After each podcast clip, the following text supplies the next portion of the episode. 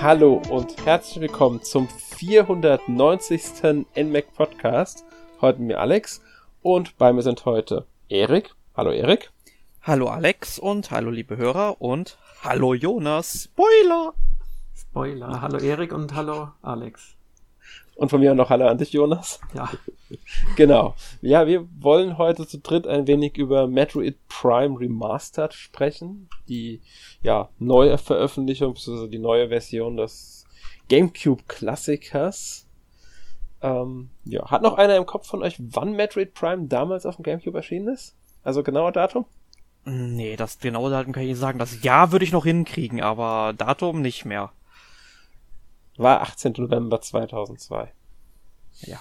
Ich hätte es auch im Kopf auch nicht, auch nicht gewusst, ich hab gespickt. Bin ich wenigstens sehr, also ehrlich muss ich sein. Wobei es, ähm, ich glaube, das war nur der, ähm, der 17. war es, glaube ich, in USA und Kanada. Ich glaube, in Europa haben wir es sogar erst am 21. März 2003 bekommen, wenn ich mich nicht ganz täusche. Also, ich meine, es müsste erst, äh, kam erst ein paar Monate später auf einer Fälle in äh, Europa raus. Ja, so definitiv, weil wenn das nämlich noch 2002 ja. gekommen wäre, dann wäre das ein heißer Kandidat für meine Wunschliste gewesen.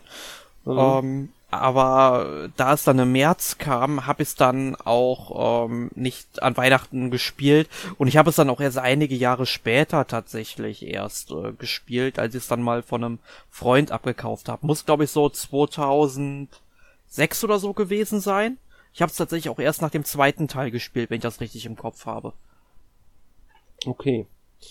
Wenn wir schon da drin sind, äh, Jonas, wie war das denn bei dir mit dem ersten Teil damals auf dem Gamecube?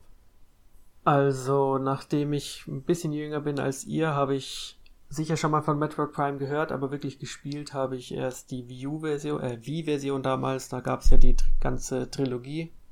Ich hatte davor mal die GameCube-Version ausgeliehen von einem Freund, aber bin nicht so weit gekommen, aber wirklich, ja, langfristige Erfahrung habe ich mit der Wii-Version gesammelt. Ja. Habt ihr beide mir trotzdem was voraus, weil ich habe das Spiel auf der Wii gar nicht gespielt. Und auf dem Gamecube habe ich nur so, ich würde sagen, also ich war schon auf Talon 4, das kann ich sagen. Also ich würde sagen, so die, ich habe so zwei Stunden, zweieinhalb Stunden werde ich gespielt haben auf dem Gamecube und das war meine gesamte Erfahrung Metroid Prime. Ich meine, es ist die gesamte Trilogie sogar, bis jetzt zur Switch-Neuveröffentlichung von dem ersten Teil. Also noch eine Metroid Prime Jungfrau warst du quasi.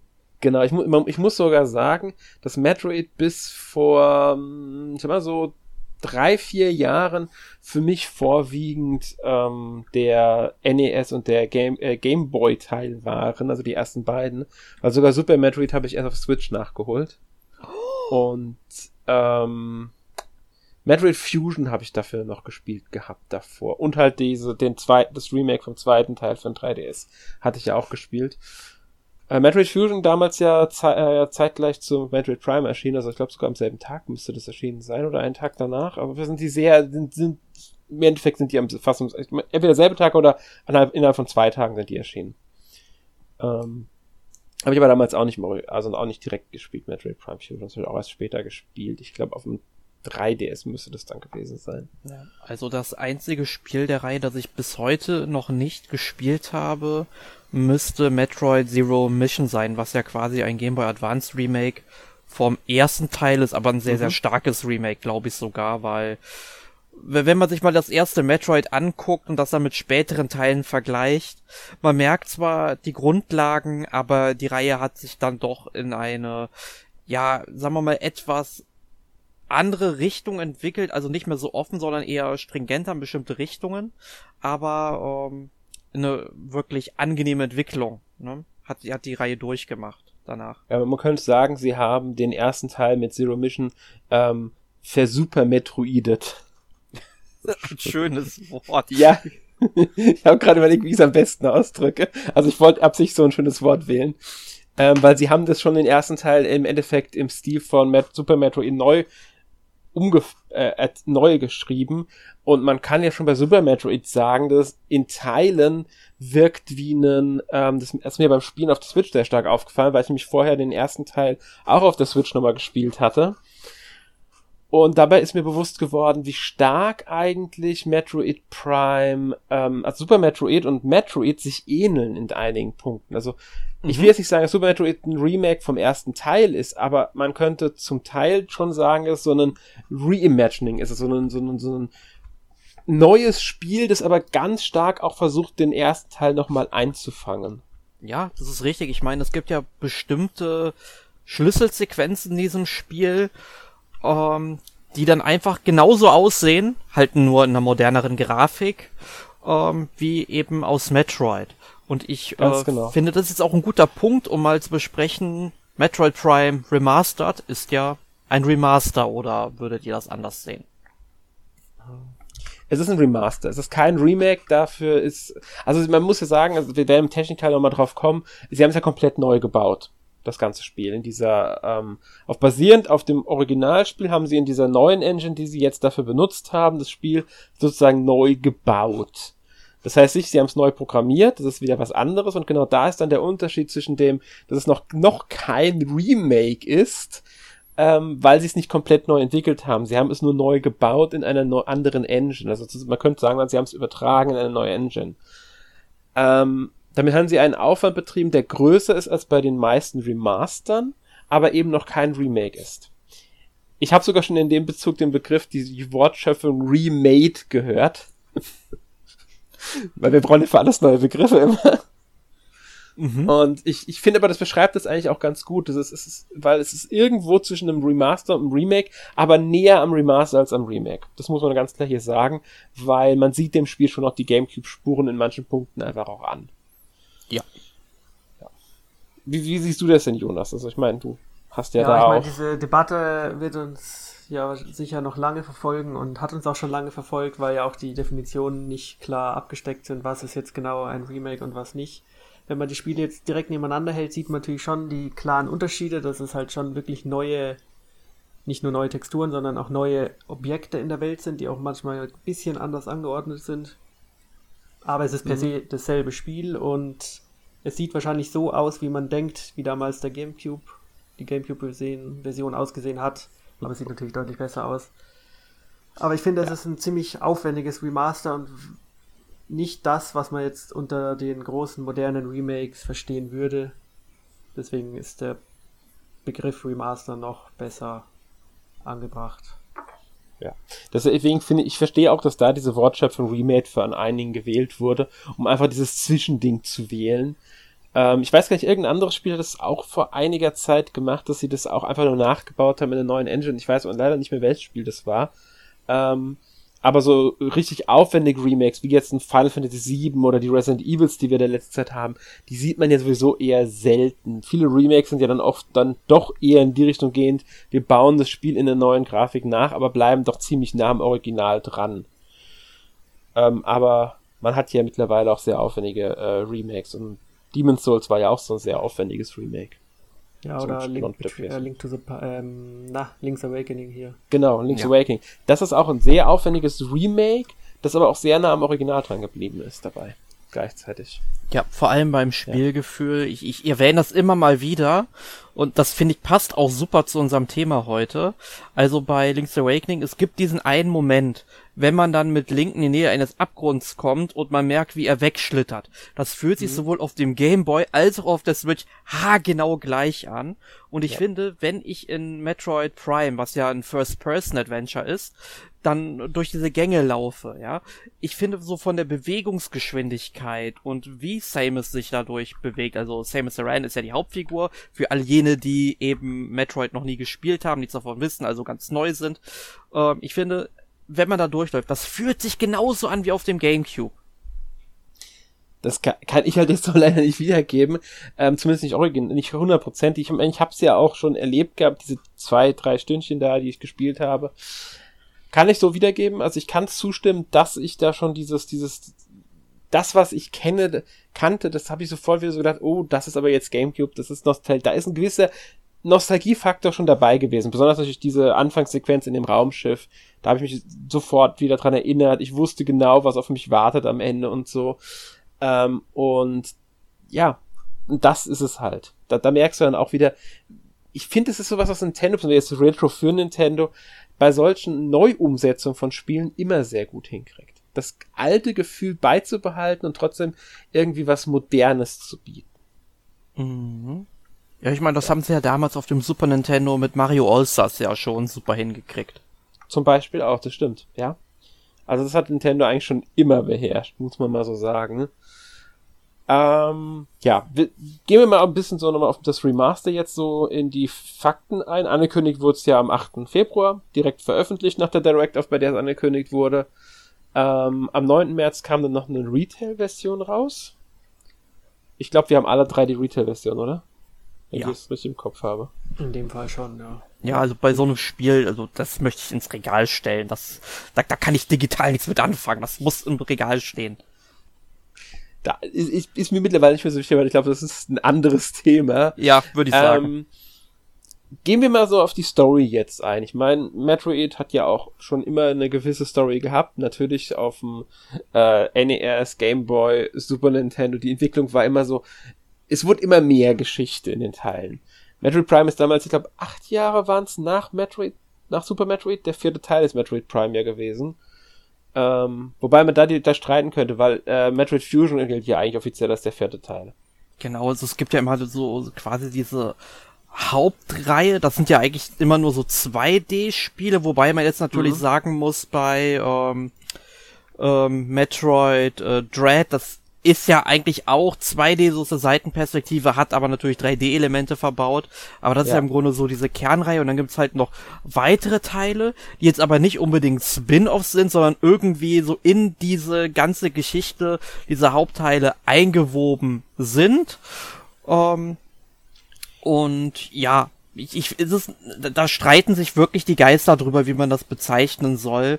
Äh, Zumindest kann man sagen, Nintendo zählt, ist jetzt nicht offiziell so als vierten Teil, sondern wirklich als Metroid Prime, aber es ist wirklich ein eigenständiges Spiel in dieser Reihe. Genau, man, wenn man nach der Chronologie geht, nach der offiziellen, also nach wann die Spiele spielen, dann ist Metroid Prime sogar das zweite Spiel. Das spielt nämlich direkt nach dem ersten Metroid von der Story her. Ähm, und dann kommen auch die ganzen anderen Metroid Prime Teile erst und dann kommt erst Metroid 2 tatsächlich.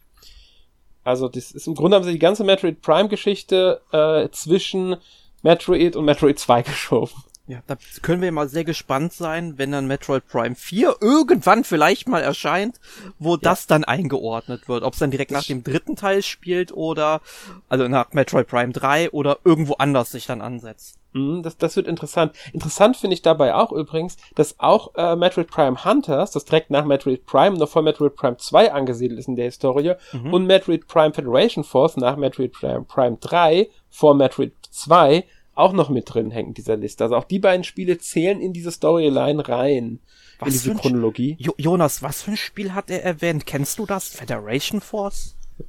Dieses komische da. Ja, also ich habe mal davon gehört, dass man sich davor in Acht nehmen soll. Mehr weiß ich dazu nicht. Das ich war damit gespielt, gemeint. So. Kannst du Ähm, Emi fragen. Genau. Ähm, was noch vor Metroid übrigens spielt, vor dem ersten Teil, ist die Manga-Reihe. Muss man auch mal erwähnt haben. Die ist, glaube ich, auf Deutsch nie gab. Sollte man da auch noch zu sagen. Ich glaube, wenn es die auf Deutsch gegeben hätte, also ich höre jetzt gerade zum ersten Mal davon, dann hätte ich davon gehört und dann hätte ich sie auch gelesen, mit Sicherheit. Ja, ich glaube, die war jetzt nicht so lang.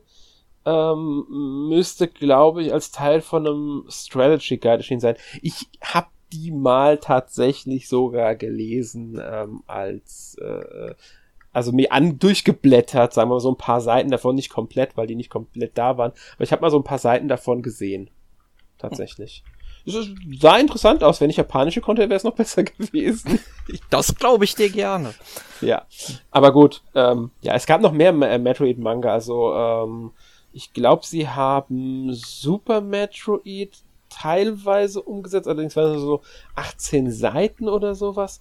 Es gab, glaube ich, noch einen Metroid, das irgendwie die Geschichte ähm, um Metroid einfach erweitert hat. Aber das war, glaube ich, auch nur so zwei Bände. Metroid 2, äh, Metroid Prime 2 hat eine komplette Adaption, glaube ich, bekommen. Und es gab noch irgendein anderes Ding, das aber nicht Metroid, sondern irgendwie Samus irgendwie hieß. Ja, irgendwie so war das bei denen.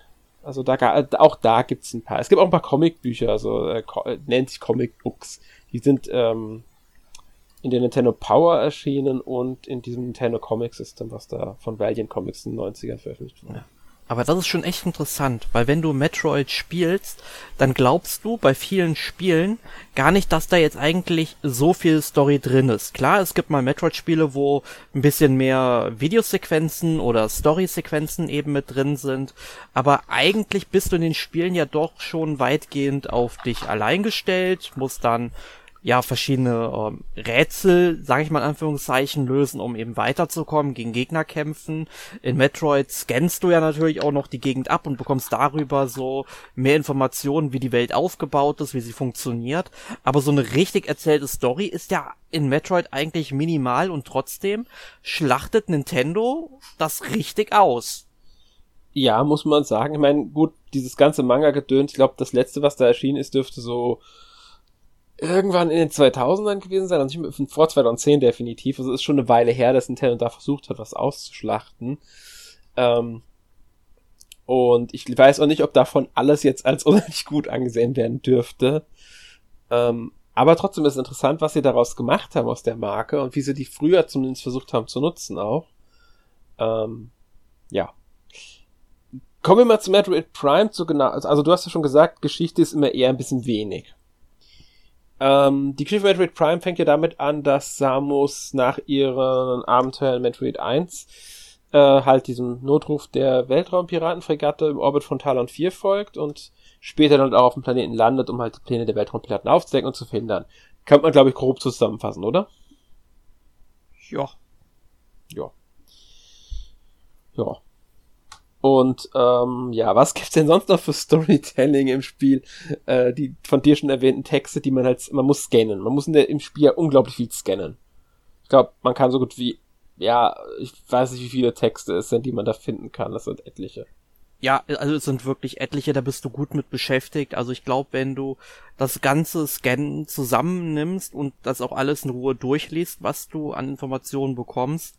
Also ich glaube, wenn du vielleicht 20 Stunden für das ganze Spiel brauchst, also ein bis zwei Stunden bist du vielleicht sogar schon mit Lesen beschäftigt, wenn du es zusammennimmst. Also es ist wirklich, wirklich viel. Also du kriegst ja dann auch diese ganzen Datenbank-Einträge für ähm, deine Datenbank halt und du kannst das halt äh, das meiste davon auch nachlesen oder die wichtigsten Sachen zumindest davon nachlesen. Du wirst halt immer mehr in diese Geschichte reingesogen. Du kriegst dann eben mit, dass es eben auf dem Planeten Talon vor dann eben diese äh, Shoso-Kultur gab, die natürlich auch eine ganz besondere Bedeutung in der Metroid-Reihe spielt ja, und das finde ich halt eigentlich ziemlich cool, dass du nicht gezwungen wirst, diese ganze Story so mit aufzusaugen, aber das Spiel bringt dich in gewisser Weise in eine Position, dass du mehr herausfinden willst.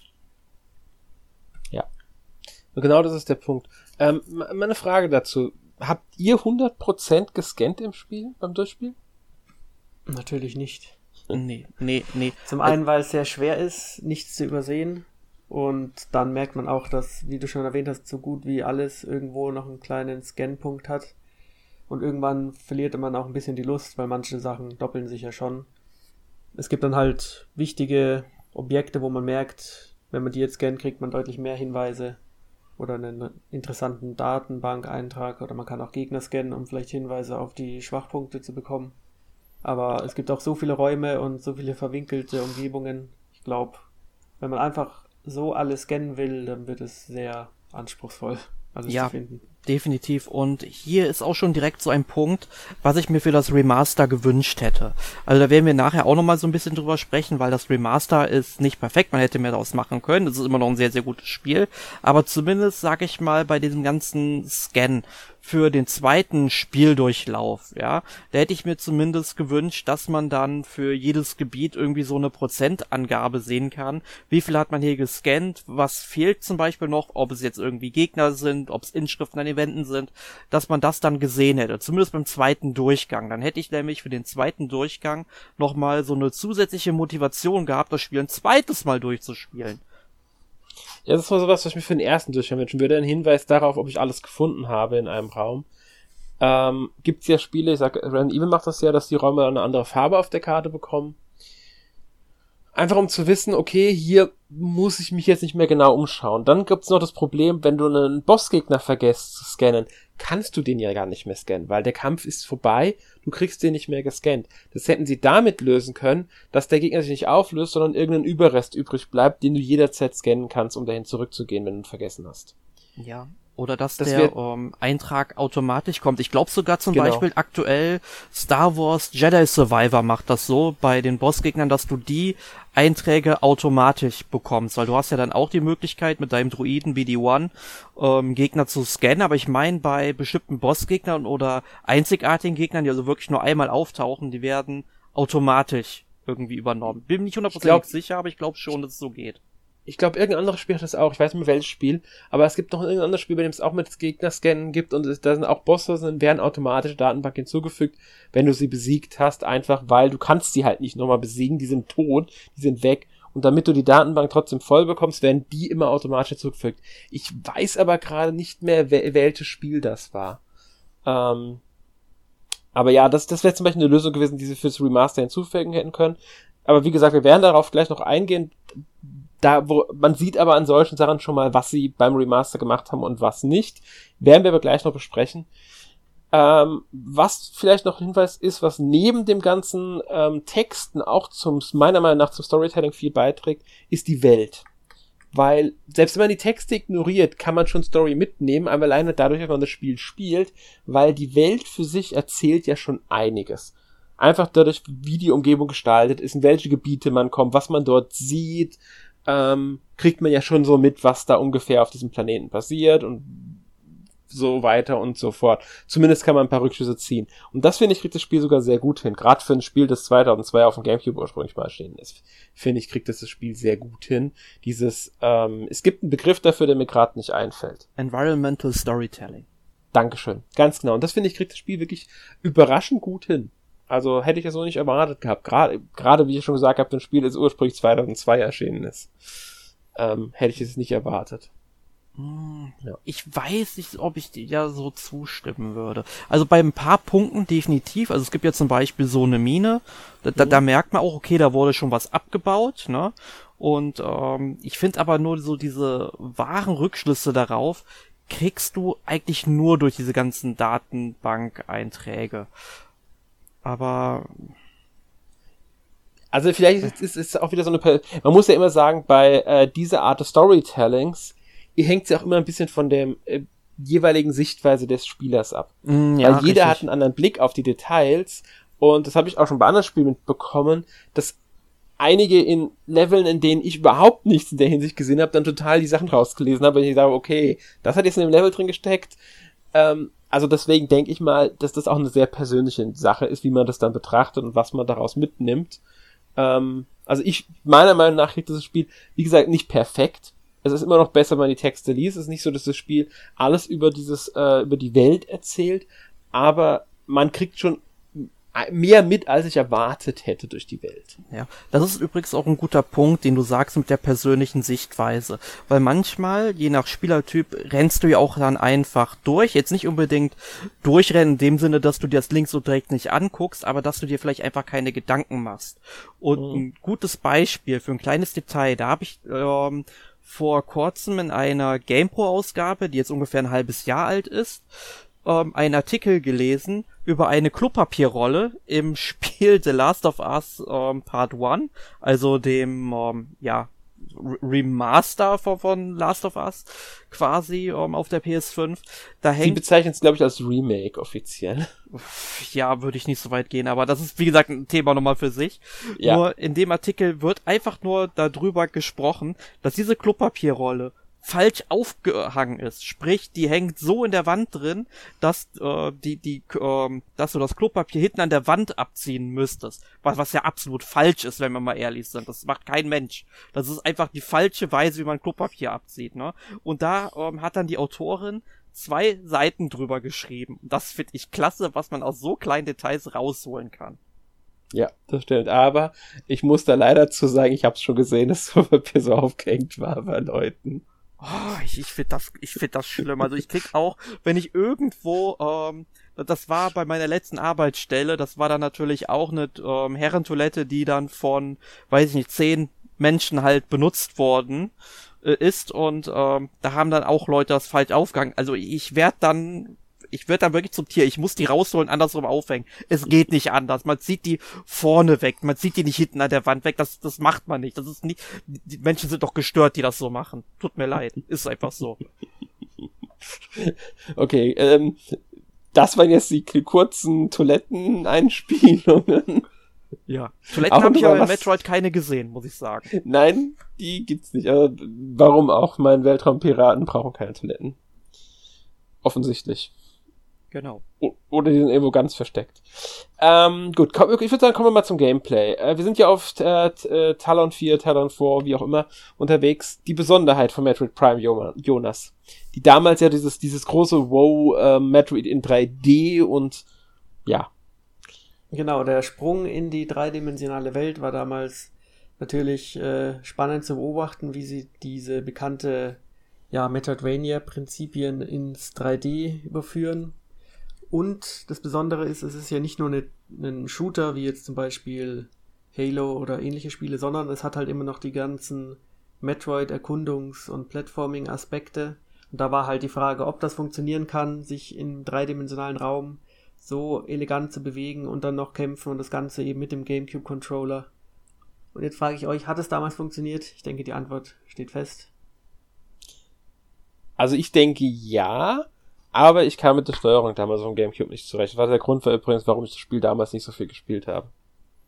Also ich fand die Steuerung damals auf dem Gamecube fantastisch. Also ich sag direkt, das hat wunderbar funktioniert für mich, weil ich es halt cool fand, dann ähm, da eben durchzulaufen und ähm, klar, man musste sich jetzt aus heutiger Sicht, wo du diese, äh, wir leben ja jetzt quasi in dieser ähm, Post-Xbox 360 Phase, wo das ja wirklich anfing, dass Shooter aus den hintersten Löchern irgendwie gesprungen sind, wo du dich halt mit dem rechten Stick umschauen konntest. Da gab's bestimmt auch schon was auf der PlayStation 2 und so weiter und so fort. Aber es ging ja wirklich mit diesen ganzen Ego-Shootern auf der 360 erstmal so richtig los. Also da habe ich es überhaupt erstmal richtig wahrgenommen, wie solche Spiele eben aufgebaut sind. Und ähm, bei Metroid Prime auf dem GameCube hattest du es ja so, du konntest ja nur mit dem linken Stick gehen und wenn du dich umschauen wolltest, dann musstest du, ich weiß nicht mehr, ob irgendeine Schultertaste gedrückt halten, du konntest dann nur umstehen, ähm, mhm.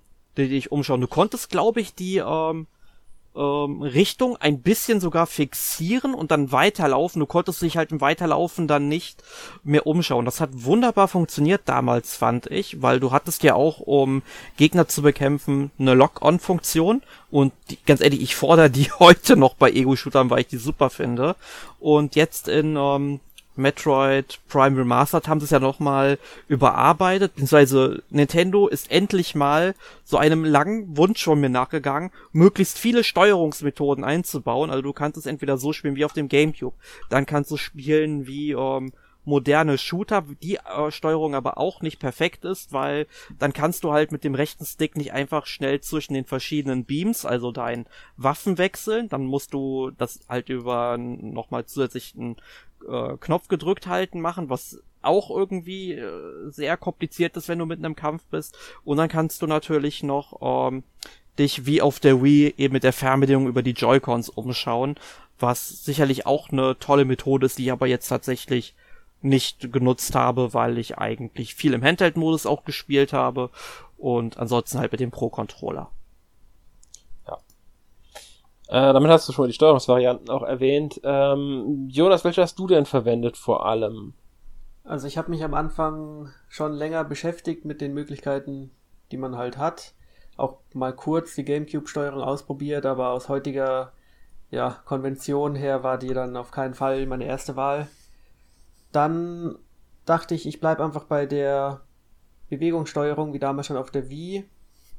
Und da hatte ich dann ein paar Gewöhnungsschwierigkeiten, aber wenn man die Sensitivität ein bisschen einstellt und die Pointergeschwindigkeit, dann war das jetzt für mich die ja, spaßigste Spielweise.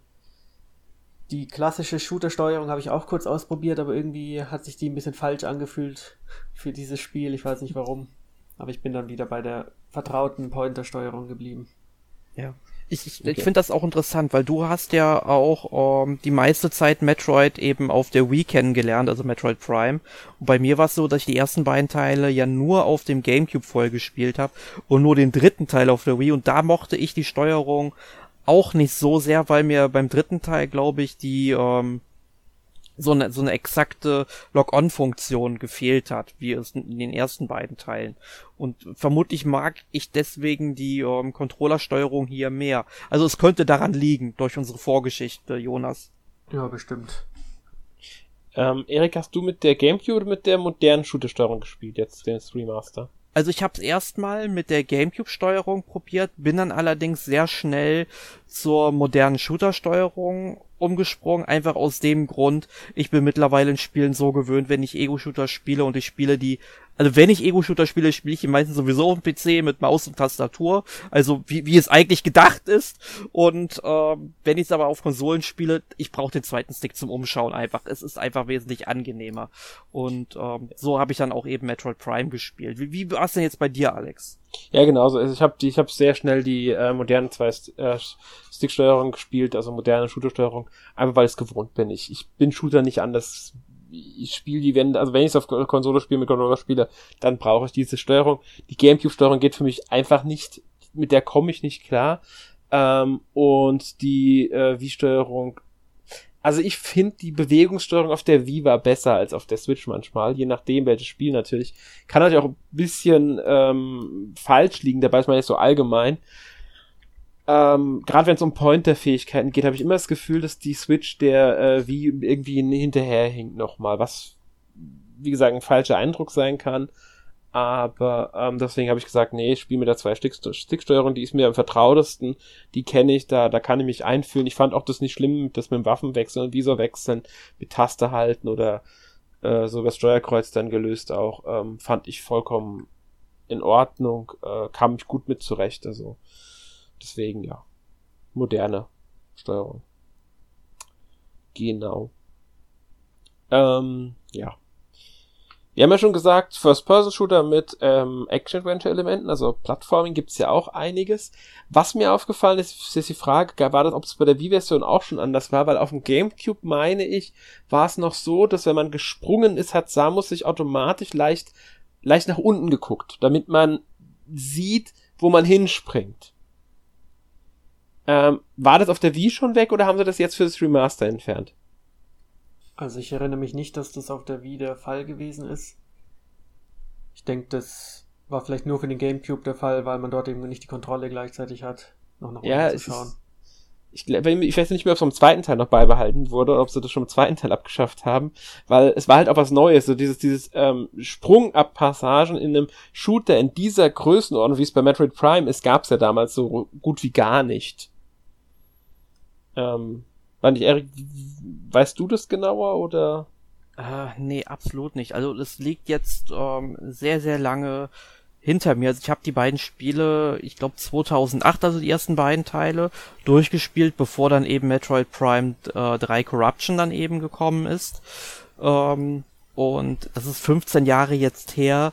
Ich mhm. kann mich noch erinnern, dass es halt entweder so ein bisschen automatisch nach unten positioniert war, wenn man gesprungen ist, oder ich hatte das vielleicht falsch abgedacht, wo ich meinte, dass man die, äh, was ich vorhin ja gesagt hatte, dass man eben die Kameraperspektive so ein bisschen fixieren konnte beim Laufen. Mhm. Ich dachte immer, ich hätte das dann so gemacht, wenn ich gesprungen bin, aber wenn das dann automatisch gegangen ist. Also beim ersten Teil war es auf jeden Fall dann noch irgendwie so, aber ich habe keine Ahnung, ob es beim zweiten Teil auch noch so war. Ich könnte mir aber auch vorstellen, dass es da auch noch drin war.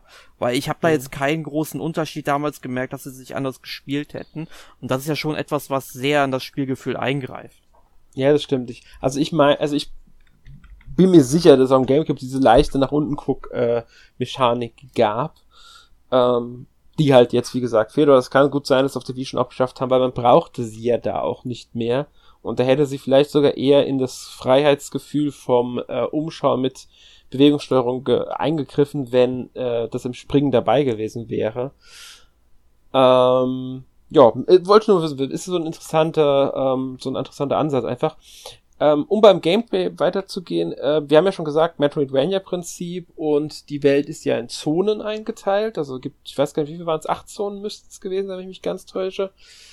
Ähm, die dann wiederum zusammenhängende Räume sind. Verschiedene Biome, also wir wollen natürlich nicht viel spoilern, wir haben halt, wie gesagt, wie verschiedene Biome dort dann einfach. Und da gibt's dann halt natürlich auch verschiedene Aufgaben dafür. Wir kämpfen natürlich sehr viel. Wir haben Rätsel zu lösen zum Teil. Also natürlich äh, auch Rätsel. Wir finden neue Ausrüstung. Das sollte man vielleicht auch nicht vergessen. Die Vis Vis Visore, Visiere. Wie werden sie genannt im Spiel? Ich weiß es gerade nicht mehr. Ja, also es wird im Spiel wird einfach von so einem Wiser gesprochen, aber das ist ja dann halt ein Visier, ne?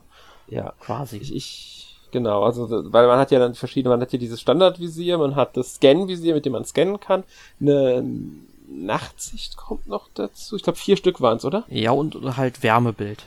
Genau. Und die sind auch relevant, also die braucht man auch wirklich. Wenn man sie bekommt, muss man sie auch direkt einsetzen. Also die ersten beiden ähm, Kampf und Scan, also Standard und Scan kriegt man ja direkt, hat man ja von Anfang an eigentlich.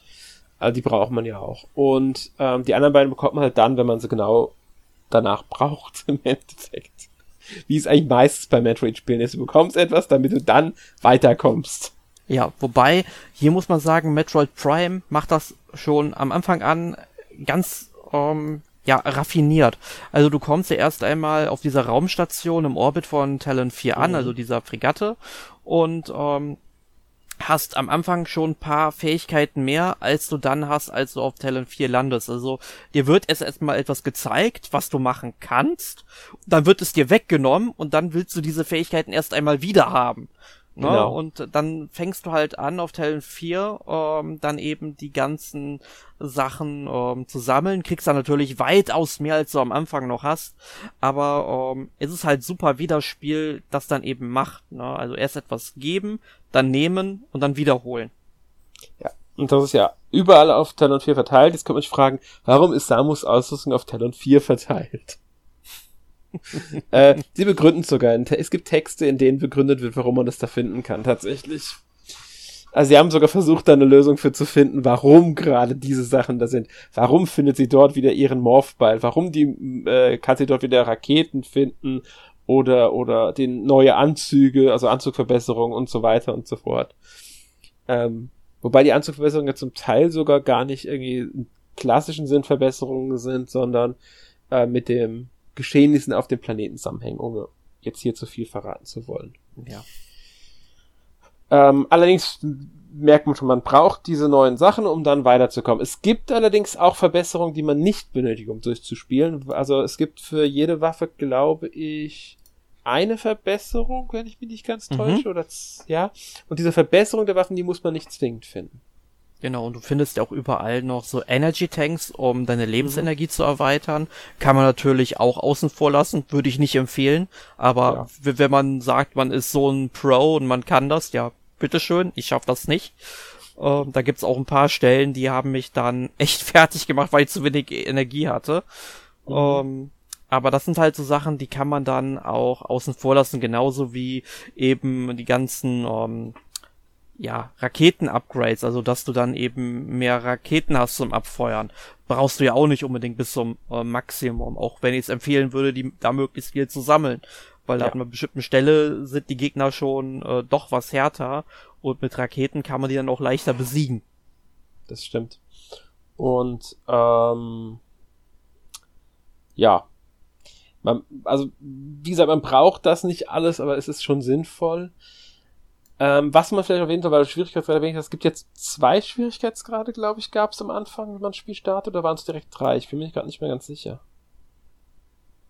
Es gibt auf jeden Fall einen leichteren Schwierigkeitsgrad als auf dem GameCube, also auf der, in der Originalversion. Ähm, ich meine, der ist sogar erst mit dem Remaster jetzt hinzugekommen, wenn ich mich, wenn ich da nicht komplett jetzt falsch liege. Das weiß ich tatsächlich nicht, aber man schaltet auf jeden Fall noch einen höheren Schwierigkeitsgrad frei, wenn man es durch hat. Gut, dann schreibt man den dritten erst da frei ähm, weil es gibt definitiv einen leichteren Schwierigkeitsgrad als den Standard-Schwierigkeitsgrad, ähm, wenn man halt das Spiel sonst nicht äh, schafft oder wenn man sagt, ja, man hat nicht die Erfahrung mit dieser Art Spiel und möchte es sich einfacher machen, ist ja vollkommen in Ordnung. Da ist ja jeder dann äh, selbst, muss man selbst einschätzen, wie gut man auch in solchen Spielen ist oder wie stressfrei man es vielleicht haben möchte. Weil man auch sagen soll, ich habe den leichten Schwierigkeiten auch ausprobiert. Ähm, auch der kann noch knackig sein, je nachdem, wie viel Können man hat, also wie gut man in solchen Spielen ist. Ja, absolut. Aber ich glaube, man muss das Spiel dafür neu starten, oder wenn man auf einen niedrigeren oder höheren Schwierigkeitsgrad Ja, man will. kann, man kann, meine ich, nicht im laufenden, also man kann das Spiel nicht einfach so, ähm, wenn man ein Spiel gestartet hat, kannst du nicht einmal wechseln wieder. Es geht nicht im laufenden Spiel zu wechseln. Du musst ein neues Spiel anfangen, um den Schwierigkeitsgrad zu ändern. Ja, und ähm, hier muss ich halt sagen, wo ich dann eben meinte mit solchen Stellen, die ich dann wirklich knackig fand. Also es gab dann, also ich hatte ja vorhin schon erwähnt, es gibt eine Mine. Also wenn man sich da auch zum ersten Mal äh, rein bewegt, da gibt's halt relativ am Anfang eine Stelle, man muss äh, durch viele Korridore, Treppenhäuser, was weiß ich, laufen ähm, um an eine bestimmte Stelle zu kommen und dann muss man den Rückweg antreten. Ja? Und diese Stelle, da kommen so viele Gegner, die auch verhältnismäßig stark sind und wenn du die zum ersten Mal machst, ja, das kann sehr, sehr fordernd sein, selbst wenn du das Spiel dann nach etlichen Jahren dann nochmal spielst. Und vielleicht fällt man dann auch direkt noch beim zweiten Mal und schafft das erst beim dritten Mal. Und hier finde ich, hätte man im Remaster durchaus schon mit ähm, Autosaves arbeiten können, also dass man mhm. dann eben Autospielstände irgendwo einbauen könnte, also dass du dann vor bestimmten Situationen, die besonders knackig sind, dass da automatisch gespeichert wird, weil im Endeffekt hängst du dann an einer bestimmten Stelle einfach nur fest, weil du dann auch einfach zu wenig Energie dann noch hast. Und das wird ja dann dadurch nicht ähm, besser, wenn du halt immer wieder dahin zurückläufst. Klar, du lernst damit natürlich auch ein bisschen besser umzugehen, auszuweichen und so weiter und so fort, aber trotzdem hätte ich es wesentlich besser und angenehmer gefunden, wenn man dann eben die Möglichkeit, Autosave zumindest optional einzustellen gehabt hätte. Ja, stimme ich jetzt zu. Ähm, ich finde eh, dass also der Hinsicht hätten sie das Spiel nochmal deutlich verbessern können, ähm, was sie leider nicht getan haben. Äh, es gibt so ein paar sag mal, äh, Komfortfunktionen, die sie dem Spiel hätten spendieren können, wie Autosave, wie einen Schwierigkeitsgrad, den du während dem laufenden Spiel auch wechseln kannst. Weil manchmal schätzt man sich einfach falsch ein, merkt, oh, das ist mir zu schwer, das schaffe ich nicht. Dann will man auf einen leichter Schwierigkeitsgrad runterschalten, einfach um den Spielspaß zu erhalten. Warum soll man einem diese Möglichkeit nicht geben? Das muss möglich sein heutzutage, finde ich. Mhm. Ähm, es gibt noch ein paar andere Sachen, die ich gerne gesehen hätte, ähm, wie eben, was wir schon angesprochen haben, mit dem Scannen, die Sache, ähm, dass man dann nicht direkt einen Bossgegner, den man besiegt hat, nicht erst beim nächsten Durchgang wieder scannen kann. Oder Hinweise darauf, wo habe ich denn jetzt was vergessen? Wo habe ich denn schon alles gesammelt, in welchem Raum? Wo muss ich überhaupt nochmal hin zurück? Weil da hilft einem dann auch keine Lösung im Zweifelsfall, wenn man jetzt, was weiß ich, noch drei ähm, Energietanks braucht oder drei Missile-Container braucht, wenn man gar nicht weiß, welche man jetzt schon gesammelt hat, genau, weil dann guckt man die Lösung, kriegt die ganze Liste und dann muss man jeden Ort abgrasen, hat aber davon schon die meisten eigentlich abgegrast. Wenn man sich nicht mehr dran erinnert, ob man den da schon gesammelt hat oder nicht, geht man umsonst dorthin. Und die Wege sind teilweise doch etwas länger. Es gibt zwar Abkürzungen, die man mit der Zeit freischaltet. Trotzdem gibt es kein Schnellreisesystem. Das heißt, es heißt, wir können nicht mehr eben von Punkt A zu Punkt B springen, sondern wir müssen den ganzen Weg dorthin laufen, im Zweifelsfall. Ja, und, und, du hast ja auch am Ende des Spiels auch relativ viel Backtracking, weil du da ja. bestimmte Sachen einsammeln musst. Viele davon kannst du tatsächlich auch einsammeln, wenn du zum ersten Mal da bist. Das ist kein ja. Problem. Du musst es aber allerdings wissen, dass die dort sind. Also du, du kriegst am Anfang, relativ am Anfang kann man das schon erfahren. Äh, du kriegst Beschreibungen, wo die Sachen sind und dann kannst du es eben erahnen. Ich glaube, zwei oder drei Sachen kann man wirklich erst holen, wenn, wenn man eine bestimmte Ausrüstung hat. Aber grundsätzlich kannst du das alles im Vorbeigehen holen. Aber wenn du das Spiel zum ersten Mal spielst, dann merkst du das auf keinen Fall. Da musst du schon wirklich gut aufpassen und solche Spiele halt kennen. Aber ich hatte jetzt auch, wo ich es zum zweiten Mal gespielt hatte, ähm, bei einigen Sachen halt dann auch gemerkt, okay, ähm, ja, ich konnte mich dann wieder erinnern, wo es war am Ende. Ähm, aber es hat mich dann doch schon Zeit gekostet, wieder dahin zu laufen. Ne? Mhm. Genau das meine ich. Das sind so, so Sachen, die, die müssen dann einfach nicht sein. Wenn man wenigstens einen Hinweis bekommt, okay, hier hast du schon alles, weil dann kann man, kann man da wirklich so eher erahnen, wo muss ich überhaupt hin und ähm, wo lohnt es sich gar nicht mehr groß sich umzuschauen. Das sind einfach so moderne Elemente, die ich gerne gesehen hätte, die ich mir auf den vierten Teil dann wünschen werde, aber da werden wir gleich nochmal drauf eingehen, genauer. Ähm, da hätten sie mehr machen können beim Remaster. Äh, Jonas, gibt es denn für dich irgendwas, was du dir noch gewünscht hättest, so an Features, die jetzt nicht im Spiel sind, die sie fürs Remaster hätten hinzufügen können? Also ihr habt ja schon gute Punkte genannt. Was jetzt so Autosave und so Schwierigkeitsgradänderung angeht, die habe ich jetzt nicht unbedingt vermisst. Ich kann es aber schon nachvollziehen, dass die Features sinnvoll sind, auch wenn natürlich das Abenteuergefühl nochmal intensiviert wird, wenn man eben nicht so einfach die Sachen umgehen kann. Aber ich finde eigentlich so als Remaster habe ich jetzt auch nicht so viele Neuerungen erwartet. Da war ich eher zufrieden, dass man die Steuerung schon anpassen kann. Ja, ist natürlich auch eine Erwartungszahl, die man immer an so, was soll ein Remaster bieten und was nicht. Ich denke mir immer, beim Remaster sollten sie es sollte modern genug dann auch sein, um gerade solche Unzulänglichkeiten, die halt heutzutage einfach nicht mehr zeitgemäß sind ähm, oder die heutzutage nicht notwendig sind, weil man sie einfach anders machen kann und es auch besser weiß, äh, die sollten dann behoben werden. Und ich denke, sowas wie eine Autospeicherfunktion wäre jetzt nicht das große Problem gewesen. Ähm, wie gesagt, sie hätte ja optional sein können. Man hätte sie auch deaktivieren können oder sie hätte auch, was weiß ich, hätte man hätte wirklich am Anfang des Spiels sich dafür entscheiden können oder wie auch immer.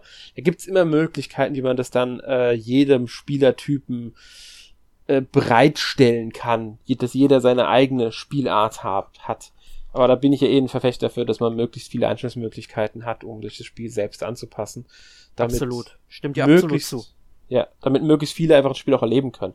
Weil es gibt einfach Spiele, äh, genug, ich zähle mich sogar teilweise selbst dazu, es hängt vom Spiel ab. Es gibt Spiele, die spiele ich wirklich auf leicht, weil mir es da wirklich eher um die Geschichte geht, als jetzt darum, dass ich da möglichst gefordert werde. Auch weil ich manchmal beim Spielen einfach nur entspannen will und nicht jetzt die ganze Zeit äh, erstmal 20 Mal einen Bossgegner äh, versuchen muss, bis ich den irgendwann mal mit Glück gelegt habe. Oder dass ich vor dem Bossgegner noch, was ich, äh, erst 10 Stunden leveln muss, um den überhaupt zu packen. Aber das ist halt dann auch, wie gesagt, das ist, da, da ist jeder anders, das muss jeder für sich wissen, aber ich bin dann der Meinung halt einfach, dass die, in, die, die Entwickler sollten uns die Möglichkeit geben, dass wir das dann auch wirklich so erleben, wie wir es gerne wollen würden in solchen Punkten. Das nennt sich Komfortfunktion. Und klar, es gibt auch immer die Vision der Entwickler für ein Spiel, die ist, ist auch in Ordnung, aber ich bin halt der Meinung, gerade bei sowas kann man dann schon auch was anbieten. So hier, macht euch das Spiel doch so, wie ihr wollt. Unsere Vision ist ja trotzdem noch da die geht ja nicht verloren dadurch. Ähm, ja. Gut. Äh, haben wir noch irgendwas Wichtiges zum Gameplay oder zu solchen Features vergessen? Haben wir irgendeine Neuerung vielleicht auch vergessen? Mir fällt gerade nichts ein. Nee, ich denke, das haben wir eigentlich ganz gut zusammengefasst. Jonas, fällt dir ja. noch irgendwas ein? Nee, eigentlich nicht. Okay, gut. Dann würde ich sagen, gehen wir mal zur technischen Seite über. Wir haben ja schon erwähnt, dass das Spiel komplett neu gebaut wurde für das Remaster. Ähm, es aber kein Remake ist, eben weil es halt nur neu gebaut wurde und ähm, es dann halt im Endeffekt ist es eine auf, sie haben die alte, das alte Spiel genommen und die Grafiken, die neuen oben drüber gebaut. So könnte man es im Grunde sagen wenn man ganz blöd sagt, ist haben sie nicht einfach nur drüber gestrichen über den, äh, den Grundbau, den sie hatten, sondern also nicht nur die Farben erneuert, sondern sie haben ähm, das Grundgerüst neu aufgebaut auf dem, was sie schon hatten. Das ist eigentlich, ich glaube, das ist so die simpelste Beschreibung. Ähm, ich muss sagen, das haben sie sehr gut gemacht. Ich finde, das Spiel sieht echt schick aus. Ja. Wenn auch natürlich es schicker aussehen könnte, immer noch, wenn es eine moderne Entwicklung wäre. Also wenn es ein ganz komplett neu entwickeltes Spiel wäre. Das ist ganz, da sollte man hier festhalten, weil es ist immer noch ein Remaster. Ähm, ja. Ja. Was wollt ihr dazu irgendwas sagen jetzt also, noch? Also ich glaube, äh, so Technik kann ich jetzt eigentlich nicht groß was sagen. Ich meine, du hast es schon gesagt. Ähm, es ist halt ein Spiel, was eben auf einem GameCube-Grundgerüst basiert. Es sieht schick aus, auch es, es könnte noch schicker sein, also die Switch kann deutlich mehr, das muss man immer noch klar sagen. Aber der Vorteil an diesem Spiel ist aber auch, es läuft verdammt gut und verdammt flüssig auf der Konsole. Ja. Und das hast du ja leider bei mittlerweile auch schon bei immer weniger Switch-Spielen, also auch selbst von Nintendo, dass dann eben Spiele erscheinen, die absolut nicht auf diese Hardware ausgelegt sind. Ja Ähm, und da muss man wirklich sagen, Metroid Prime Remastered ist ein wirklich gutes Beispiel, wie es aussehen sollte. Das stimmt. Auf jeden Fall, also es läuft butterweich und ihr meinte zwar, es geht immer besser, aber ich finde, das Spiel sieht schon sehr, sehr gut aus und mhm. hat jetzt auch einen Grafikstil, der sich wahrscheinlich ein bisschen länger halten wird. Also ja. ich finde es eigentlich ein extrem opulentes Spiel von seiner Optik.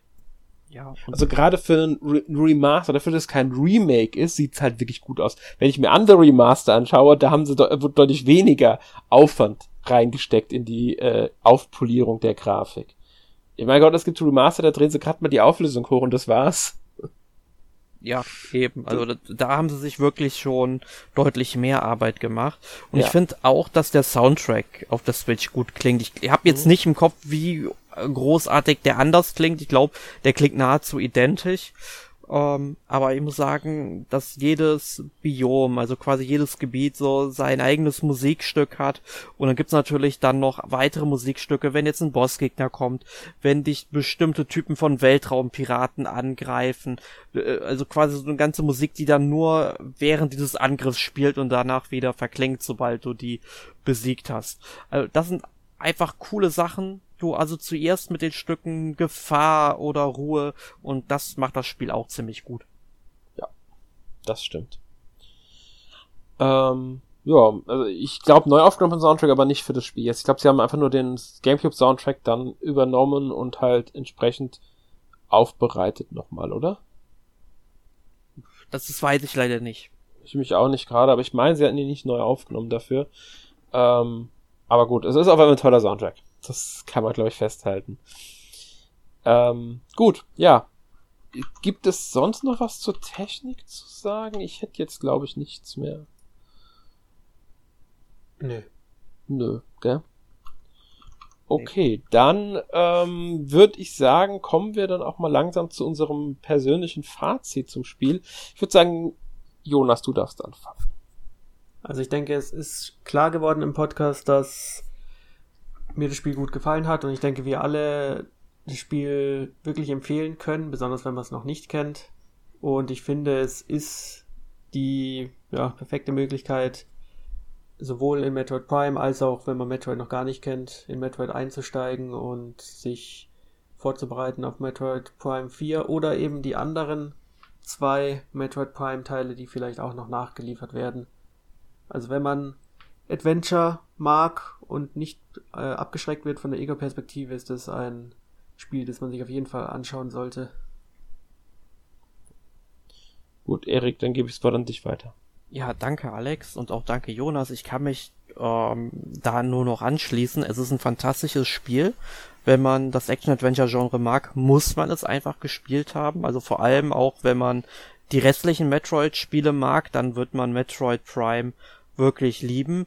Jetzt stellt ich mir nur die Frage, muss man dieses Spiel nochmal gespielt haben, wenn man das Original auf dem GameCube kennt oder vielleicht sogar auf dem GameCube und der Wii kennt, äh, dann würde ich tatsächlich eher sagen, bedingt. Also es bleibt natürlich ein gutes Spiel. Ob man es da nochmal spielen will in der HD-Grafik, muss man dann für sich selbst entscheiden. Es gibt aber einfach zu wenige Neuerungen, die meiner Meinung nach jetzt nochmal einen erneuten Kauf rechtfertigen. Ich meine, ich habe es gerne noch mal ein weiteres Mal durchgespielt. Auch in HD ist es, wie gesagt, immer noch toll. Ich hatte meinen Spaß, aber ich habe persönlich auch schon gemerkt, ich habe es beim zweiten Mal spielen nicht mehr so gerne gespielt wie beim ersten Mal, weil es da was völlig Neues natürlich für mich war. Und ich meine, aber das hast du eigentlich bei jedem Spiel, dass das dann immer mal wieder ähm, fällt, was so du für Erwartungen an ein Spiel hast. Aber ich denke mal, wenn man es kennt, dann braucht man es nicht unbedingt nochmal auf der Switch spielen. Aber wenn man es auch nicht kennt, dann sollte man es, denke ich mal, schon auf der Switch spielen, weil es einfach die bestmögliche Version des Spiels einfach ist. Ja. Ich kann mich euch eigentlich nur anschließen. Ähm, ich habe sie ja jetzt zum ersten Mal so richtig erlebt. Ich bin absolut, ja, also ich war, bin begeistert von dem Spiel, es hat mich wirklich fasziniert, es hat mich gefesselt, ich bin da nicht mehr von losgekommen, bis ich es durch hatte. Ähm, also ich kann sagen, dass diese, diese Faszination, die dieses Spiel wahrscheinlich für viele auf dem Gamecube oder auf der Wii bereits ausgelöst hat, kann es immer noch auslösen, wenn man es zum ersten Mal so richtig erlebt. Deswegen kann ich auch nur sagen, wer es noch nicht kennt, sollte sich unbedingt holen und äh, spielen, sofern man halt mit der Ego-Perspektive was anfangen kann und mit dem Genre an sich. Ähm, wer auch ein bisschen was mit anfangen kann, sollte es wirklich spielen. Und ähm, ja, wer es halt schon kennt, muss sich selbst abwägen, ob man nochmal Lust drauf hat. Aber wenn man auch nur Lust drauf hat, das Spiel nochmal zu spielen, dann lohnt sich's eigentlich, weil äh, es ist die beste Version von Metroid Prime, die es bisher gibt. Und ähm, ja, ich denke, das ist so, das, da sind wir uns glaube ich alle einig, oder? Ja. Ja. Ähm, gut, ich würde sagen, bevor wir äh, noch ganz kurz zum Ende nochmal so über die Zukunft von Metroid Prime reden. Also jetzt wirklich gezielt Metroid Prime. Ich kann es ja wirklich so ein bisschen trennen zwischen Metroid und Metroid Prime. Wir haben ja bei Metroid haben wir mit Metroid Red jetzt erst eine, einen neuen Teil vor, wann kam der raus? 2021? Oder war das 21 war es, oder? Müsste 21 gewesen sein, wenn ich mich nicht komplett täusche. Metroid Red. Mhm. Wann, wann kam die OLED raus? Die kam ja, glaube ich, ziemlich gleichzeitig. Das wäre das Spiel, Ah. womit Nintendo die OLED ja auch immer beworben hat. Ja, stimmt, es war 21 beides. Ja, es war im Oktober 21 kam das Spiel raus. Ganz genau. Ja. Anfang Oktober 2021. Und ähm, chronologisch gesehen ist es der momentan letzte Teil der Metroid-Reihe. Wenn ich es richtig im Kopf habe. Also es müsste nach allen anderen Spielen. Metroid Fusion war davor. Ähm, Other spielt zwischen Me- Metro Super Metroid und Metroid Fusion. Also da sind halt diese Nummerierungen, außer Other M, was natürlich wieder keine Nummerierung hat in dem Sinne. Sie haben mal angedeutet, dass Metroid Dread so der Abschluss des Ganzen sein könnte, ohne dass es bedeuten soll, dass keine weiteren Metroid-Spiele kommen. Aber vielleicht kommen keine mehr, die danach spielen, sondern alle anderen Metroid-Spiele werden jetzt dazwischen geschoben. Wie auch immer die das gemeint haben. Ähm, aber wie sieht's bei Metroid Prime aus? Ich meine, wir haben jetzt den ersten Teil als Remaster bekommen. Glaubt ihr, wir kriegen auch noch Metroid Prime 2 und Metroid Prime 3 als Remaster-Version für die Switch? Ja. Würde ich sagen, dass wir die noch kriegen. Also ich kann mir gut vorstellen, weil Nintendo, gut, wir äh, haben jetzt hier Anfang Juni 2023. Wir wissen, es kommt jetzt noch irgendwie Pikmin 4, irgendwann kommt Metroid Prime 4, aber sonst weiß man, wenn ich das richtig sehe, eigentlich gar nicht, welche Nintendo-Spiele so noch so in den letzten ein, zwei Jahren des Nintendo Switch-Zyklus rauskommen werden. Und Äh, Nintendo. Sie haben noch für diesen Monat, glaube ich, ein Spiel, ein neues angekündigt gehabt. Das jetzt im Juni erscheint, am 30.06. Ja, Ja. ein großes Highlight. Ja.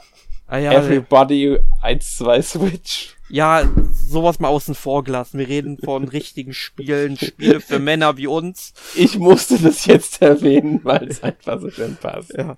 Nee, ähm, und deswegen kann ich mir gut vorstellen, dass Nintendo, also Nintendo muss ja auch so langsam mal den äh, Switch-Nachfolger ähm, in Stellung bringen und muss auch dafür Spiele entwickeln. Und ich kann Mhm. mir gut vorstellen, dass sowas wie Metroid Prime 2 und Metroid Prime 3 ja Spiele sind, die kriegst du relativ leicht entwickelt mit äh, deutlich weniger Ressourcen als ein komplett neues Spiel.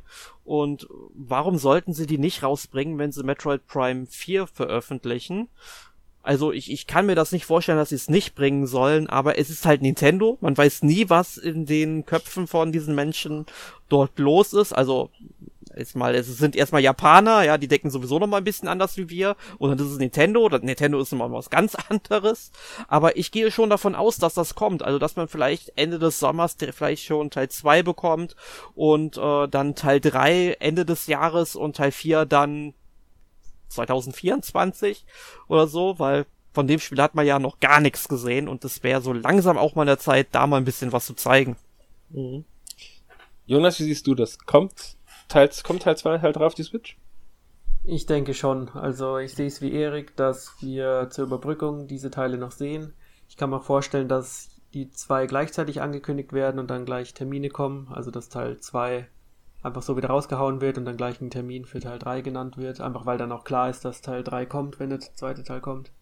Beziehungsweise es wär- wäre sehr komisch, wenn man den dritten Teil dann auslassen würde. Das stimmt. Und dann vielleicht auch mal schon Hinweise auf Metroid Prime 4.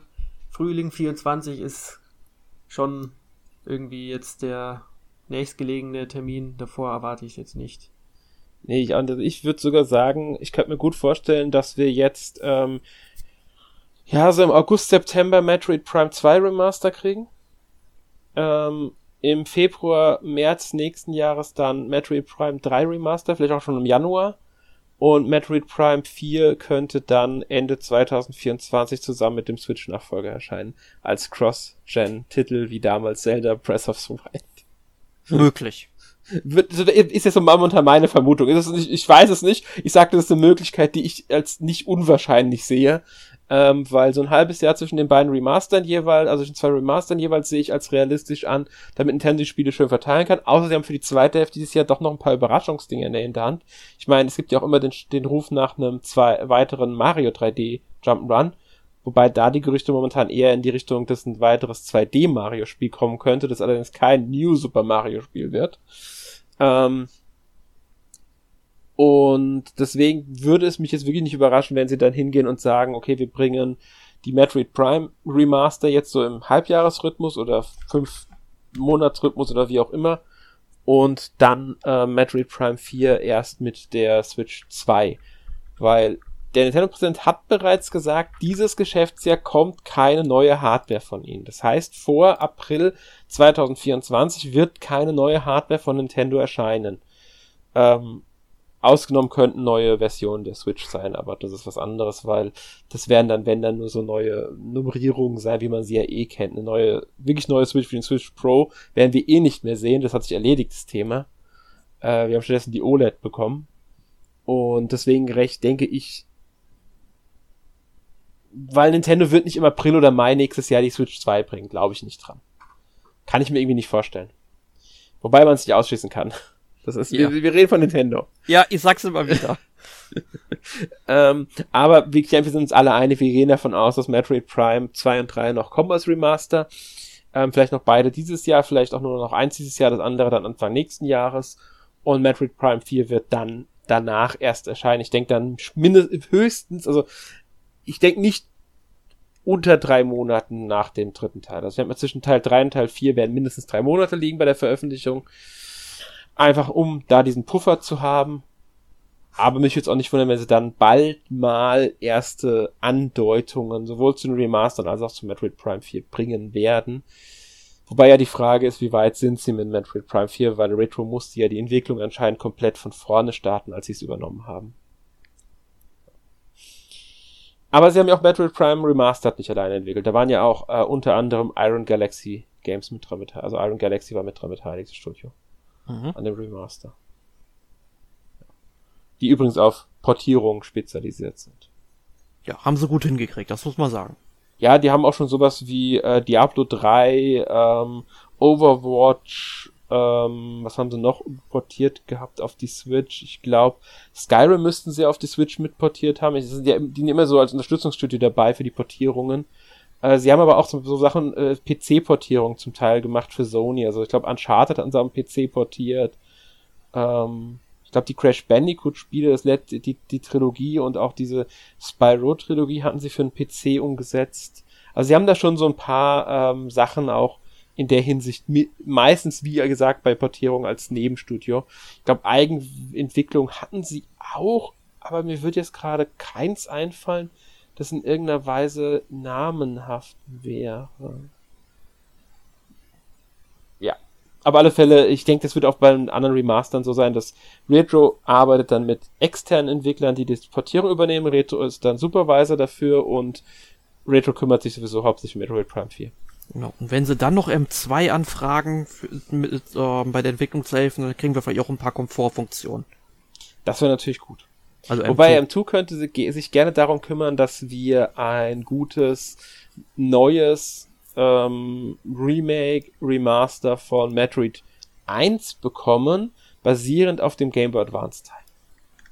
Auch eine Möglichkeit. Ja. Oder wir kriegen Metroid äh, Zero Mission sowieso irgendwann auf dem Switch Online Dienst. Das ist natürlich auch möglich. Also, kann man auch nicht ausschließen. Aber gut, ich würde sagen, damit sind wir mit dem heutigen Metroid Prime Thema durch. Ich hoffe, wir konnten euch das Spiel ein bisschen vermitteln. Und damit kommen wir zu unserer obligatorischen Abschlusskategorie letzte Woche gespielt. Erik, was hast du denn letzte Woche gespielt? Also, in der letzten Woche habe ich gespielt zum einen Atrian Odyssey HD. Das ist ja jetzt ähm, vor ein paar Tagen auf der Switch rausgekommen. Der Test, der kommt auch schon sehr bald auf unserer Website, ist halt ein klassischer Dungeon Crawler, also der wirklich richtig klassisch ist. Der war auch 2007, als er zum ersten Mal für den Nintendo DS erschienen ist, sehr klassisch.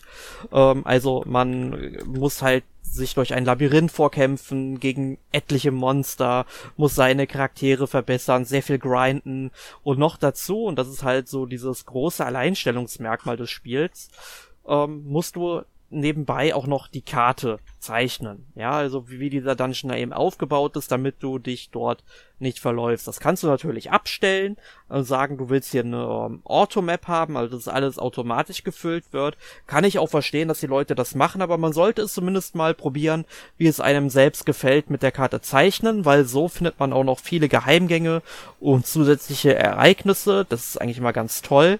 Ähm, und wenn man es halt mit dieser Automap spielt, dann muss man trotzdem sich am besten umschauen, denn du findest, ähm, also natürlich hin und wieder mal so bestimmte Sachen, äh, die nicht eingezeichnet werden. Also so Punkte, wo du einfach noch nicht weiterkommst ähm, und da erstmal einen besonderen Gegenstand für brauchst, dann kannst du aber sogar ähm, Notizen auf die Karte setzen und ähm, da weiß ich nicht, ich glaube bis zu 14, 15 Zeichen da was schreiben ähm, also ich habe da zum Beispiel mal so ein Kristall gefunden, da wusste ich nicht, was ich mitmachen soll. Da habe ich mir dann einfach Kristall-Efeu oder so als Notiz gemacht und das reicht mir dann. Und das ist eine coole Sache, finde ich, bei diesem Spiel. Mhm. Und ähm, ja, ich, habe auch den zweiten und dritten Teil auch schon auf der Switch liegen und bin da schon sehr gespannt, wie, wie das weitergehen wird. Also mit der Reihe. Also bisher gefällt's mir ziemlich gut. Ich ich kann mir vorstellen, dass es auch sehr cool ist. Ich habe ja damals, ich weiß gar nicht mehr, welchen Teil ich gespielt habe. Ich habe zwei oder drei Teile von der Reihe gespielt. Die Reihe hat ein paar Spiele bekommen. Gab ja auch schon ähm, Remakes der Teile, ich glaube die ersten drei sogar. Ähm, die Untold, also Adrian Odyssey Untold, The Millennium Girl hieß damals das Remake vom ersten Teil. Ähm, ursprünglich der erste Teil auf dem DS damals erschienen. Das heißt, Kartezeichen ging ja wirklich über den Touchscreen, über den unteren Bildschirm und so und das haben sie auch im 3DS nicht beibehalten. Ähm, schon das Remake hatte damals ein paar Komfortfunktionen. Ich finde es ein bisschen schade, dass sie jetzt die HD-Versionen ähm, für die Switch nicht auf der Untold-Reihe basierend lassen, sondern auf dem Original. Also das heißt, die, die Features, die sie mit dem mit Untold hinzugefügt haben, wozu auch eine deutlich ähm, ja mehr Story gehört. Das, das, das hat ganz, ganz im Storytelling ist nochmal was ganz anderes bei Untold gewesen ähm, haben sie hier nochmal angepasst. Sie haben ein bisschen was angepasst gehabt, was storymäßig ist. Es fehlt halt jetzt. Und ich glaube, du hattest auch ähm, im Original Adrian Odyssey keine vorgegebenen Charaktere, während das Remake sogar vier feste Charaktere mit Persönlichkeit hat für den Story-Modus. Ähm, hast du ja. Es gibt, also man muss sagen, das Untold ist in Story-Modus und Classic eingeteilt deswegen finde ich es ein bisschen schade, dass sie jetzt beim Remaster nur die, hat, die, die klassische Version nehmen und nicht sagen, okay, wir bieten euch Untold an, da habt ihr beides. Da habt ihr den klassischen Modus, das was du jetzt hast als den Remaster, und ihr habt den Story-Modus, der halt jetzt leider fehlt. Ja, genau, das finde ich auch ein bisschen schade. Man muss dazu sagen, es gibt wirklich nur von den ersten beiden Adrian Odysseys diese Untold-Version, zum dritten ja. Teil nicht. Deswegen war ich nämlich auch lange Zeit im Überlegen, ob ich mir den dritten Teil mal aus den USA bestelle. Dann habe ich aber die Preise gesehen, dann habe ich nicht mehr drüber nachgedacht. Ähm, denn ich muss jetzt sagen, ich habe ja auch diese ganzen Adrian Odyssey Spiele ähm, auf dem 3DS, die habe ich mir alle noch gekauft, bevor es dann mit dieser Preisexplosion anging. Also ich habe da noch so 50 Euro pro Spiel gezahlt. Also es müsste so 2019 gewesen sein. Ich glaube 2020 war es dann schon ein Problem, dieses Spiel überhaupt noch zu bekommen. Und mhm. mittlerweile zahlt man sich da dumm und dämlich dran. Das ist eine Katastrophe einfach. Und da finde ich es auch ganz gut, dass es eben diese HD-Neuauflagen jetzt von 1, 2 und 3 zumindest gab. Ähm, klar, schade, dass es halt mit Untold nichts geworden ist, aber vielleicht kriegen wir da ja nochmal so einen Doppelpack vielleicht irgendwann. Wäre natürlich eine blöde Nummer von den Entwicklern, das so zu machen. Äh, zumindest wenn es jetzt allzu bald äh, kommen wird, aber ich kann es mir vorstellen, vielleicht in zwei Jahren oder sowas. Ja. Ähm, was ja. ja. auch fehlt, sind ja die Teile 4, 5 und Nexus. Die müssen ja, die fehlen ja dann auch. Also sie könnten theoretisch erst noch eine zweite Trilogie bringen, bevor sie sich dann den alten Untold rein widmen, spielen widmen. Genau, und was ich mich, worüber ich mich sehr freuen würde, wenn sie halt einen komplett neuen Teil entwickeln würden. Ja. Denn ähm, so, ich meine, die HD-Grafiken, die sehen zwar ganz schön aus. Du merkst so immer noch, dass die ursprünglich vom DS kommen. Also, wie gesagt, die Switch kann deutlich mehr. Aber es ist eine schöne atmosphärische Spielwelt, die du hast. Und du hast auch tolle Anime-Charaktere, so in einem schönen Stil. Nur halt beim Gegnerdesign. Du hast dann einfach nur quasi Bilder, gegen die du kämpfst und keine Gegner, die sich in irgendeiner Weise bewegt sind. Man muss dazu auch sagen, das war ja schon auf dem Nintendo DS schon in gewisser Weise ein bisschen veraltet.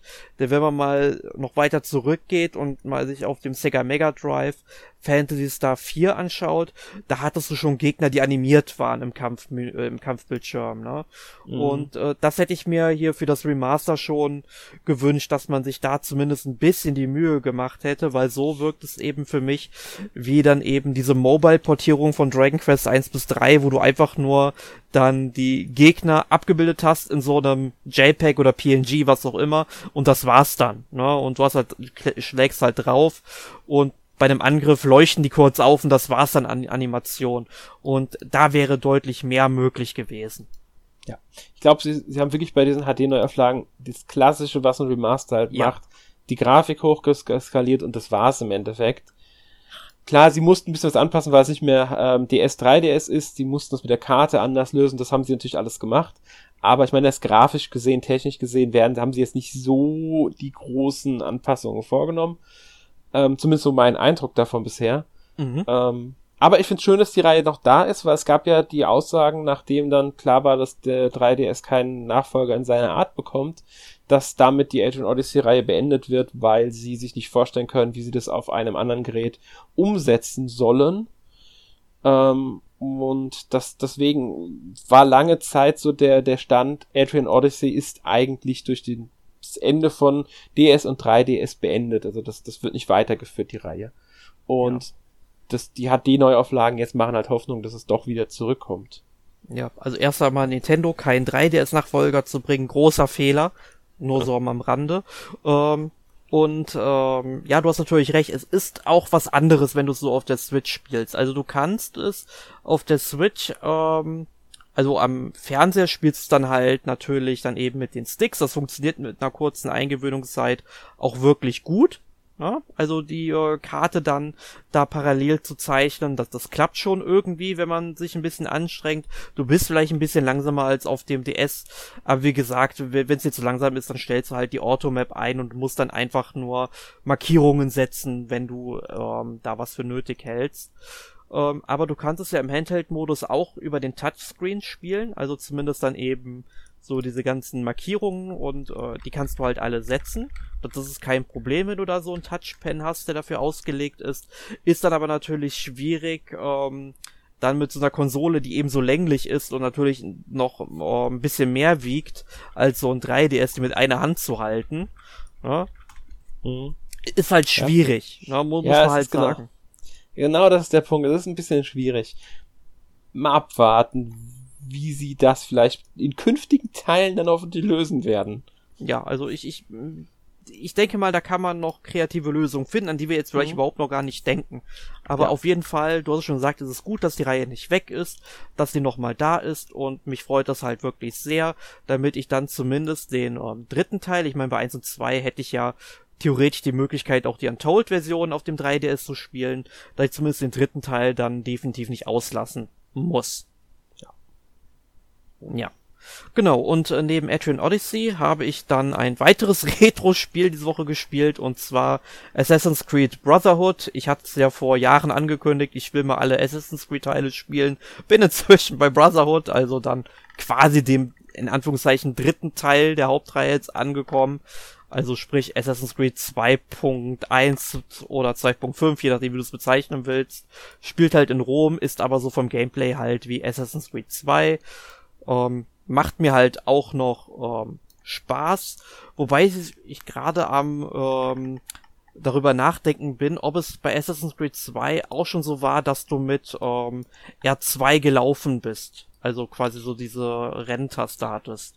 Ich glaube, sie haben es nach dem zweiten Teil geändert damals. Ja, weil das, ganz ehrlich, das finde ich jetzt mittlerweile so ungewohnt. Also vor allem, mhm. ich spiele es auf der PlayStation 5. Und da sind ja die beiden ähm, äh, Schultertasten R2 und L2, die funktionieren da halt nochmal ein bisschen anders wie auf der PS4 dann zum Beispiel, ne? Mhm. Äh, haben halt dann auch einen anderen, je nach Spiel natürlich einen Rückstoßen, wenn du so ein PS4-Spiel damit spielst, das eben nicht darauf ausgelegt ist. Es fühlt sich irgendwie falsch an und da hätte ich irgendwie gerne eine Möglichkeit gefunden, irgendwie zur Steuerung von Teil 2 zurückzukehren. Da musste man halt, glaube ich, nur, ähm, ich glaube, ähm, die X-Taste irgendwie gedrückt halten. Genau und jetzt ist es halt so, wenn du die X-Taste drückt, gedrückt hältst, gehst du schneller, raubst dabei aber ähm, Passanten im Vorbeigehen aus, was auch nicht schlecht ist, was aber irgendwann einfach nicht mehr so oft vorkommen wird, bis, äh, weil man, glaube ich, einfach in diesem Spiel wie in Teil 2 irgendwann mit Geld zugeschissen wird.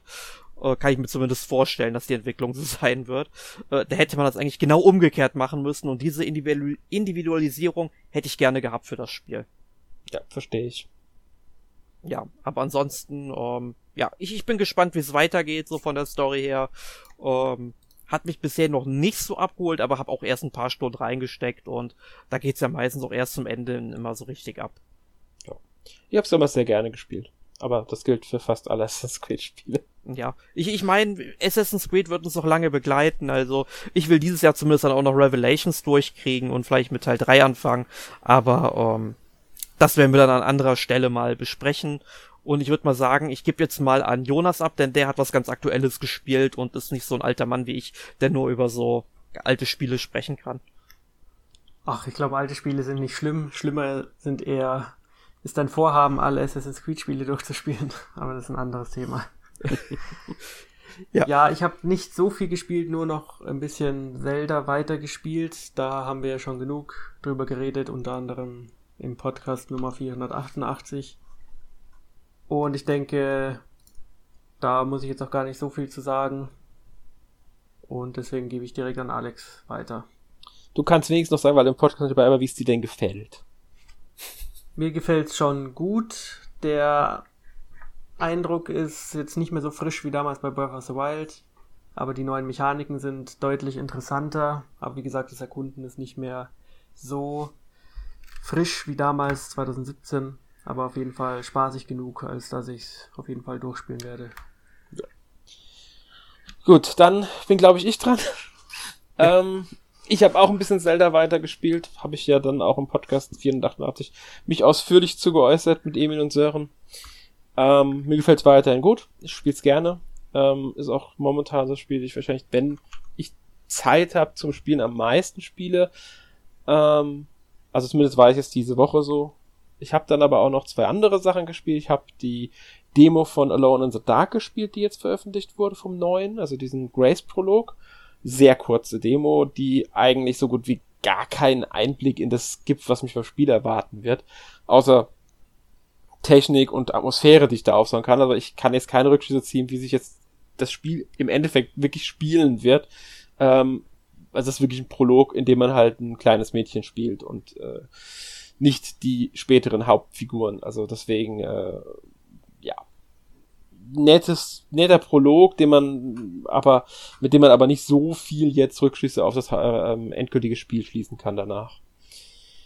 Ähm, außerdem habe ich jetzt wirklich wenig bisher, muss ich dazu sagen, also ich habe es noch nicht sehr lange gespielt, Street Fighter 6 angefangen. Ja, aber du willst mir jetzt bestimmt sagen, wie geil es ist, oder? Also mir gefällt es bisher sehr gut. Oh, ich bin, ich, ich hab's leider nicht gekriegt bisher, daher. Ähm. Ich hab's auf der Xbox ähm, und ja, ne, mir gefällt's bisher sehr gut. Also ich habe ich hab bisher noch nicht in diesen, wie heißt der World Hub, der Story-Modus-Ding, da habe ich noch nicht reingeguckt. Mich ein bisschen mit dem Tutorial ausgetobt, das schon recht lange dauert. ähm, habe ich das Gefühl gehabt zumindest. Aber gut, das kennt man ja. Äh, ich finde es schön, dass sie jetzt verschiedene Steuerungsmethoden haben. Ähm, also neben der klassischen, die man halt kennt, auch eine äh, unter anderem eine modernere, in der man halt dann die Eingaben etwas vereinfacht hat. Dass halt auch jemand, der nicht so viel am Hut hat mit dem ganzen ähm, Fighting Game Genre jetzt äh, schöne Special Moves dann erzielen kann. Ich glaube, es gibt sogar noch eine einfachere Version der Steuerung, bei der es dann wirklich, wirklich simpel ist, die Moves äh, abzulassen. Äh, ansonsten habe ich halt wirklich nur kurz mal so ein, zwei Kämpfe ausgetragen, habe die, die Modi und mich mit Modi noch nicht näher befasst. Also von daher, da kann ich halt nicht viel sagen. Aber bisher macht es wirklich Spaß und sieht auch wirklich toll aus. Also, und, äh, also grafisch und gefällt mir echt gut. Ja, Werde ich bestimmt dann die nächste oder übernächste Woche dann mal was zu sagen. Ja, ich bin sehr gespannt, weil mich interessiert vor allem halt dieser Modus, wo du deinen eigenen Charakter halt erstellst, damit mhm. rumlaufen kannst. Ja, wie gesagt, den habe ich auch gar nicht, weil ich die Zeit nicht hatte. Das war heute Morgen um neun oder zehn Uhr fertig runtergeladen. Also ich habe gerade jetzt vor dem Podcast noch ein bisschen gespielt. Okay, ja gut, dann auf jeden Fall viel Spaß beim Weiterzocken. Werde ich, werde ich haben. Ja, ich habe auch ein paar andere Sachen, die ich sagen muss, aber das wird jetzt so, denke ich, dann eingeschoben, mal so ein bisschen. Ja. Gut, Nächste Woche im Podcast werden wir dann über ähm, Octopath Traveler 2 sprechen. Ein ja sehr schönes JRPG, zu dem wir haben wir schon einen Test auf der Seite. Ich bin mir jetzt gerade gar nicht sicher. Ähm, ich würde jetzt mal von ausgehen. ähm, checkt, guckt einfach mal auf der Seite. Also müsste, müsst, wir müssten eigentlich einen Test haben auf der Seite. Ich bin mir sogar, ich bin zu 99% sicher, dass wir einen Test haben. Ich auch. Ähm, also bei n-mac.org könnt ihr den mal nachschauen. Und nächste Woche werden wir dann im Podcast auch nochmal ein wenig darüber sprechen, ähm, wie, ja, das Spiel uns so gefällt und so weiter. Bis dahin verabschieden wir uns. Ich hoffe, euch hat der Podcast gefallen. Bis zum nächsten Mal. Tschüss. Tschüss. Ciao.